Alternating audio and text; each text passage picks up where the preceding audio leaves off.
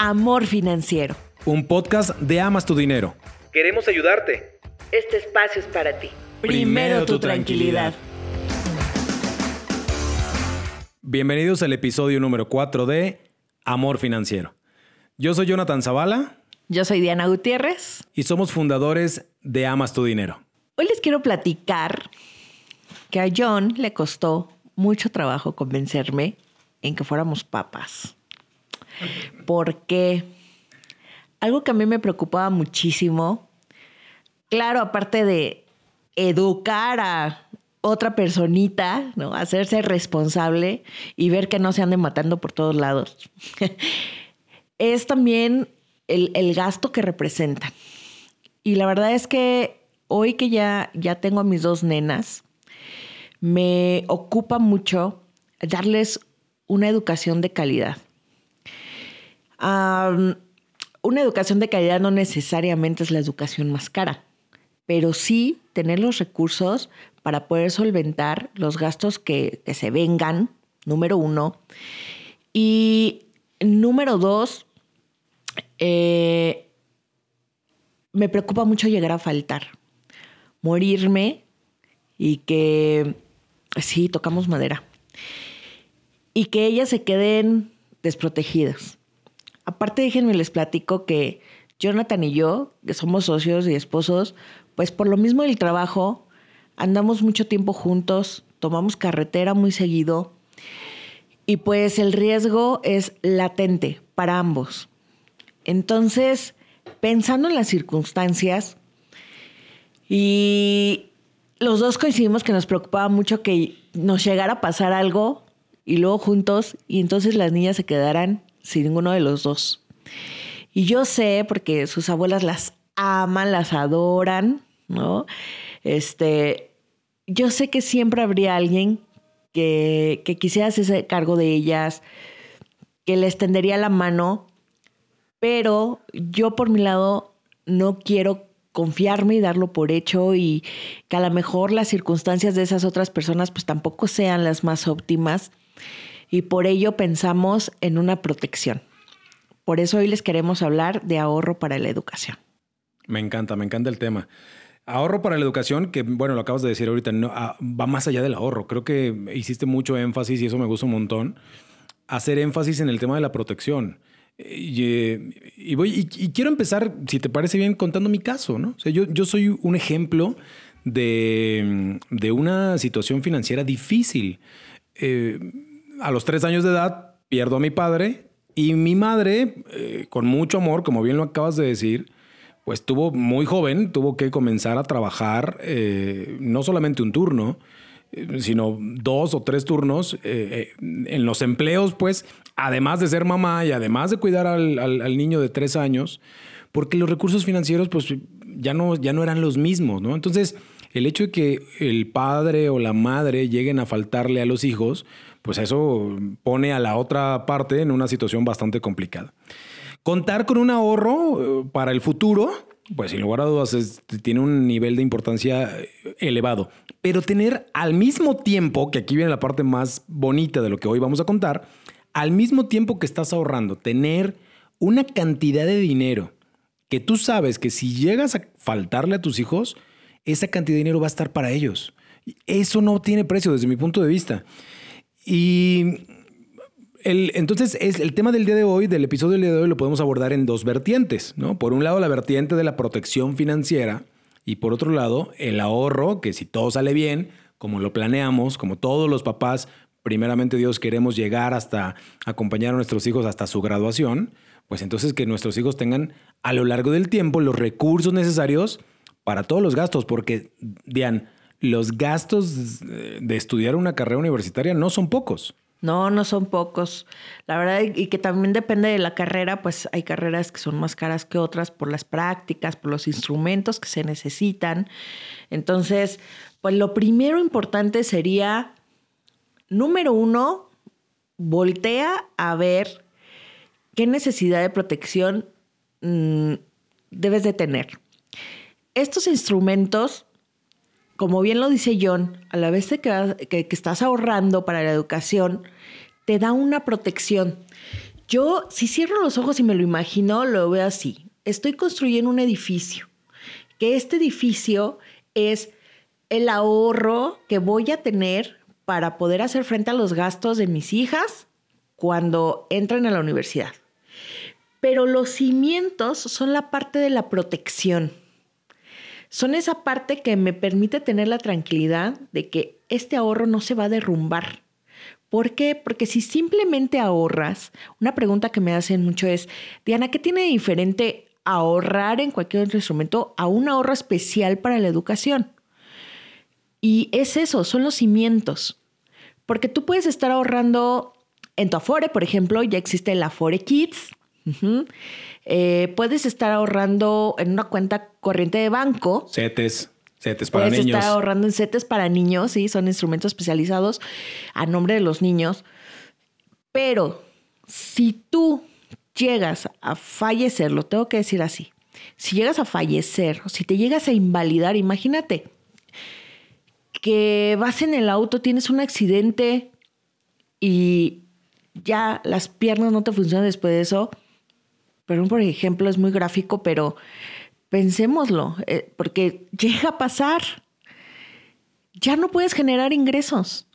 Ya no. generas. Ahora inclusive te vuelves un gasto. Cuando te invalidas, nos volvemos un gasto porque alguien más se tiene que hacer cargo de mí, de mi, de mi alimentación, de mi limpieza, este, de los tiempos de llevarme a, a una visita al médico, que también son gastos. Porque a lo mejor la persona que te tiene que llevar trabaja y tiene que pedir un día y a lo mejor se los descuentan. ¿no? O de plano renunciar para poderte cuidar. Entonces, es un escenario, híjole, a mí me da escalofríos. Pero este, este instrumento te da esa, esa protección, por eso digo yo que son los cimientos, porque te va a permitir garantizar ese dinero para el momento de la educación. Garantizar, porque si tú llegas a fallecer, hay un dinero que en ese momento se le entrega a tu familia para hacer frente a los compromisos que ya uno va adquiriendo con el tiempo. Y este instrumento, cuando tu hijo o hija tenga 18 años, te va a volver a entregar una cantidad de dinero para los estudios. Entonces ahí es donde estás garantizando los estudios. Vamos a ponerle nombre y apellido. ¿De qué estamos hablando? Porque no hemos dicho de qué estamos hablando. Estamos hablando de el plan de ahorro educacional, ¿no? Sí, o seguro el educativo. Plan educacional, seguro o educacional. Ahorro educativo. Sí. O sea, es que así lo van a encontrar con varios, con varios nombres. Que en el mercado existen muchas opciones, como se los hemos dicho en episodios anteriores. Por ahí tenemos un episodio de eh, emergencias médicas. Si ese episodio no lo han escuchado, vayan, búsquenlo. Y lo mismo decíamos, hay un montón de opciones, ¿no? Hay un montón de opciones en el mercado de diferentes colores, sabores, compañías aseguradoras Sí. que se adaptan. Otra vez, otra vez, súper importante. Se va a adaptar, se tiene que adaptar Se a tu tiene que presupuesto. adaptar. Así es. Yo siempre les digo, no sufras el ahorro. Y para no sufrir el ahorro, para no sufrir eh, eh, estos esfuerzos que uno hace a largo plazo, debe de estar muy bien adaptado a tu presupuesto. Debes de saber cuál es la cantidad óptima. Claro, hay, hay muchas formas de poder plantear este instrumento, porque puede ser que tú digas, ah, mira, yo quiero tener un millón para la educación. Ah, bueno, entonces se te puede hacer un plan para que cumplas esa meta de dinero. Pero si tú dices, oye, a ver, yo puedo ahorrar de acuerdo a mi presupuesto tal cantidad, entonces igual puedes iniciarlo así Sí. para que tú no lo sufras. ¿no? Yo sé, yo- a mí me pasó que yo quería pues el monto más alto, porque yo decía, es que tengo que lograr una buena cantidad. Pero la verdad es que ni para qué me metía en camisa de once varas. Mejor inicié con el monto que yo estoy segura que sí o sí puedo mantener año tras año. Ahora que, que acabas de decir algo bien importante, eh, el- a lo mejor no puedo ahorrar la cantidad que quiero, pero es mejor ahorrar lo que pueda Claro. que lo que quiero, porque mucha gente nos dice también, oye, pero es que con eso no me va a alcanzar para la universidad más prestigiosa o más cara de México, si quieres. La que yo quisiera. La que yo quisiera. No te va a alcanzar a lo mejor para eso, pero vas a tener algo, algo, o sea, vas a tener un recurso, pues. O sea, es mejor llegar a ese momento con algo que llegar con las manos vacías. ¿Estás de acuerdo? Sí, sí, sí, porque los gastos son muchos, John. Eh, primer gasto, quizá, que podríamos enlistar es. La el- col- el- no, espérame. Supongamos que tu hijo se enfocó en entrar en una universidad Pública. Pública. De todas maneras vas a tener gasto. No, no nos libramos, ¿no? Sí, eso es bien importante, perdóname, creo que para allá vas. O sea, a ver, mucha, es que mucha gente nos dice, no, es que toda mi familia es de la UNAM o del Poli o de la UAM, de cualquier universidad Sí. pública. Entonces, por tradición, todos estudian ahí. Pero también va a tener gastos, o sea, Sí. y va a utilizar, por favor, cuadernos no, porque ya los chavos ya no usan cuadernos, pero pues la computadora, el transporte. No sé si le vayas a dar auto o no le vayas a dar auto. Si se va a ir a otro estado a estudiar, el hospedaje donde se vaya a quedar a, vivir, la alimentación, decías tú, las prácticas, los instrumentos, en fin. Sí, hay, hay muchos gastos que se vienen, ¿no? Todos esos que acaba de decir John son gastos que vas a hacerlo entre a la escuela que entre. Entra la que entra. Entre lo que entre. Ahora, supongamos que no logra entrar porque aparte en México los lugares están bien limitados en estas escuelas como el Politécnico, la UNAM, ¿no? UAM. La UAM, están muy limitados. Si no logra entrar, entonces la otra opción pues, es una privada. Oye, que es tu, es tu caso, ¿no? Es, Es tu mi experiencia. caso, sí, porque yo hice dos veces el examen a la UNAM. Dos. Y yo estaba segura que pasaba el examen. Yo siempre he sido de muy buenas calificaciones. Me gustaba mucho el, el estudio. Bueno, me gusta porque hasta la fecha sigo estudiando, pero ya más en mis temas. Hice dos veces el examen, con guía y todo. Contraté a alguien en el segundo examen, contraté a alguien que me, Que te me- que preparara. me preparara para el examen. No me quedé. No lo podía creer. ¿eh? No me quedé. Y bueno, a lo mejor no por el desempeño, sino la realidad es que hoy los lugares son escasos. A eso iba. Entonces, ¿qué queda? Yo tenía muchas ganas de estudiar y yo estoy segura que muchos jóvenes que no han tenido la oportunidad de, de tener estudios superiores ha sido por falta de Por recursos. falta de recursos. Gracias a Dios, eh, mi mamá y mi papá se fletaron. Bueno, mi papá ya estaba pagando la ingeniería de mi hermano. Y a mí me dijo, está bien difícil que yo cubra tu licenciatura. Entonces mi mamá me dijo, hija, busca una escuela, dime cuál es su costo y vemos cómo le hacemos. Encontré una universidad privada. eh, mi mamá me dijo, te voy a apoyar, pero busca una beca. Me dieron una beca, ¿no? les platico. me dieron una beca, gracias a Dios. Y me dijo mi mamá, yo te apoyo con la universidad, con el pago de tu universidad, siempre y cuando no pierdas la beca. Claro. Porque si pierdes la beca, olvídate, ya no Adiós, puedo. escuela. Entonces yo vi a mi mami trabajar hasta tres turnos también. Eh, trabajaba en una fábrica de autopartes.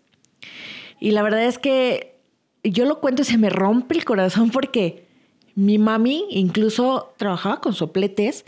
Una vez se quemó la mano tan feo y no dejó de trabajar para que no le descontaran días porque si no, no salía el pago de la universidad. Se te quiebra los. Oye, Diane, eh, la conclusión de esto es: no, tenemos por qué llegar a eso, ¿no? O sea, no tenemos que esperar como padres de familia al momento en el que vamos a tener que pues, tronarnos los dedos. Y mi caso es de que mi, mi padre falleció siendo yo un bebé de tres años. En fin. La realidad es que hay alternativas. Esta alternativa es el seguro educacional, ¿no? El plan de ahorro educacional. Ahora, me encantaría que le pudiéramos platicar a las personas que nos escuchan, que nos ven en el canal de YouTube. Ah, Si te parece, ya hablamos un poquito de los gastos y del ahorro. Ahora ah, ah, platiquémosle un poquito de la parte de la protección, que, creo que esa parte de la protección es fundamental. Sí, sí es súper importante. Porque, bueno, primero, ¿en qué momento contratar un plan educacional?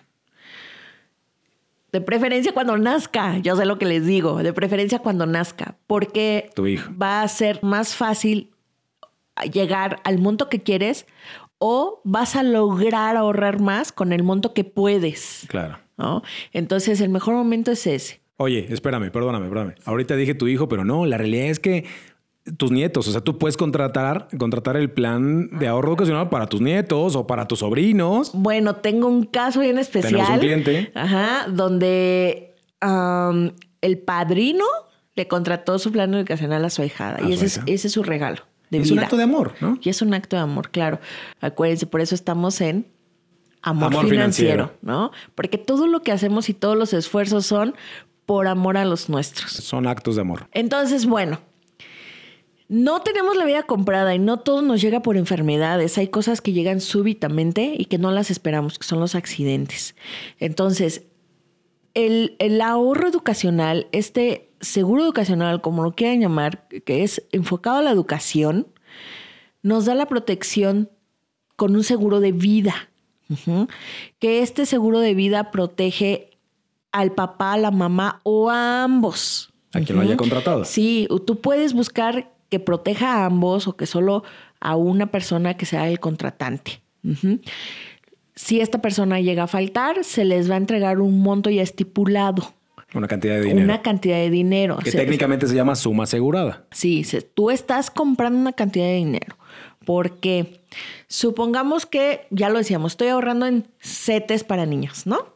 Estoy ahorrando, llevo 100 mil pesos ahorrados para la educación de mi hijo. Pero si en ese momento llega a faltar, lo que va a poder retirar la familia son esos 100 mil que llevas. esos 100. Pero si te vas en un, Seguro en un educativo. plan especial para educación, como un seguro educativo, si llegas a fallecer y llevas ahorrados 100 mil pesos, entonces en ese momento te da la suma asegurada que siempre va a ser muchísimo más de, Siempre. de- de lo que se lleve ahorrado. Podríamos ¿no? hablar de cientos o de millones, ¿no? Sí, cientos o millones. Supongamos que tú contrataste una cantidad de 500 mil pesos o dijiste, quiero tener 500 mil pesos para la educación de mi hijo. O es lo que alcanzo, Es ¿no? lo que me alcanza. Es lo que alcanzo con el monto que yo puedo pagar, mes con mes o año con año, ¿no? Tú decides cómo. Bueno, entonces se llega a dar el, el fallecimiento del contratante, entonces en ese momento le entregan los 500 mil pesos a la familia, a quien tú hayas decidido poner como beneficiario. Que tú decides. Tú quién decides es tu quién. beneficiario. Sí. Y al faltar el contratante del plan, entra una cobertura que ayuda o, o cubre las siguientes anualidades del plan. Los siguientes pagos. ¿Qué quiere decir esto? Y lo voy a decir ya sin palabras técnicas. La aseguradora o la empresa con la que hayas contratado ese plan educativo va a seguir poniendo las anualidades, el ahorro para la educación. Porque cuando cumpla 18 años, que es normalmente la edad en la que entramos a la universidad en México, cuando se cumplan los 18 años, te va a entregar otros 500 mil pesos. Hablando en el ejemplo que estoy poniendo. Poniendo la suma. ¿no? De ejemplo. Entonces, te va a entregar. Por eso se dice que se garantiza la educación de Déjame niños. decirlo de esta manera. Se garantiza para que contigo, sin ti o a pesar de ti, A pesar de ti, si es invalidez, si es invalidez, exacto, eh, eh, tu hijo o, o el, o el menor cuente con recursos, ¿no? Cuente con recursos para poder hacer frente a, a la educación. Oye, y aún hay personas que nos dicen, oye, Diane, oye, John, pero ¿qué pasa si al final mi hijo entra a la escuela pública? ¿O qué pasa si quiere dedicarse a ser youtuber? como nosotros ahora. y decide ya no estudiar, o simplemente, dese- vaya, estudia otra cosa, no necesariamente académico, ¿no? O sea, se dedica a otra cosa. ¿Qué pasa con el dinero? Bueno, pues el dinero te lo pueden entregar en una sola exhibición sin necesidad de que tú compruebes que lo estás usando para la educación. ¿No? Hay diferentes planes. Hay quien sí te va a poner una cláusula para que sea exclusivamente para educación, pero tú decides cómo contratarlo. Sí, claro, porque a lo largo del tiempo, a lo mejor pues, cosas que nos pregunta la gente, ¿no? oye Johnny, a lo largo del tiempo puedo usar el dinero para pagar las colegiaturas. En algunos planes sí. En algunos planes te dan esa En otros flexibilidad. no. Sí, porque, oye, también. Estamos hablando de la universidad porque es lo más caro, pero la prepa no es barata. La prepa no es- Bueno, Bueno. oye, cuando andábamos buscando, me, acabo de acordar, cuando andábamos buscando kinder para Samá, vimos opciones, da- o sea, desde los mil, mil quinientos pesos mensuales hasta los diez mil pesos mensuales Y estoy segura que existen más caros. de kinder. Eso es real, ¿no?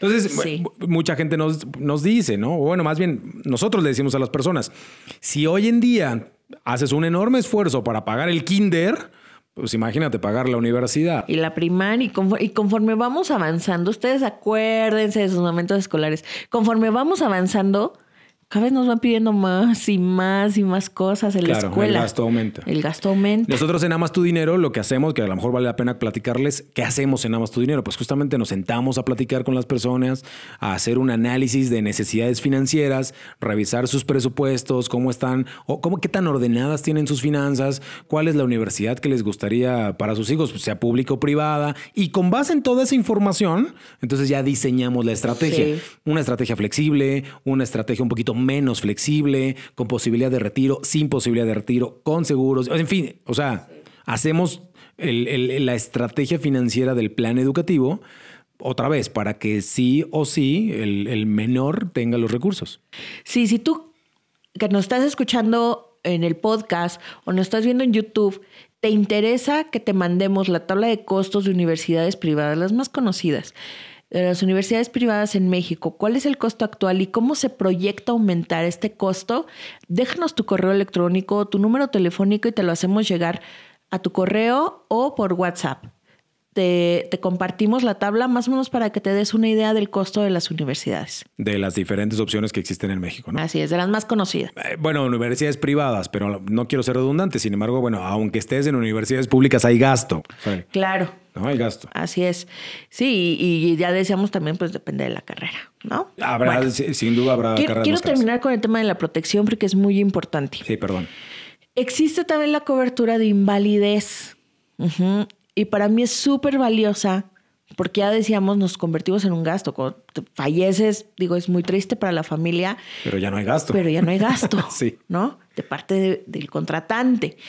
Pero si uno se llega a invalidar... ¿Qué hacen silla de ruedas? Eh, entonces, eh, ¿qué pasa con, con este producto? ¿Cómo funciona? Te entregan una suma asegurada por invalidez. En vida. En vida.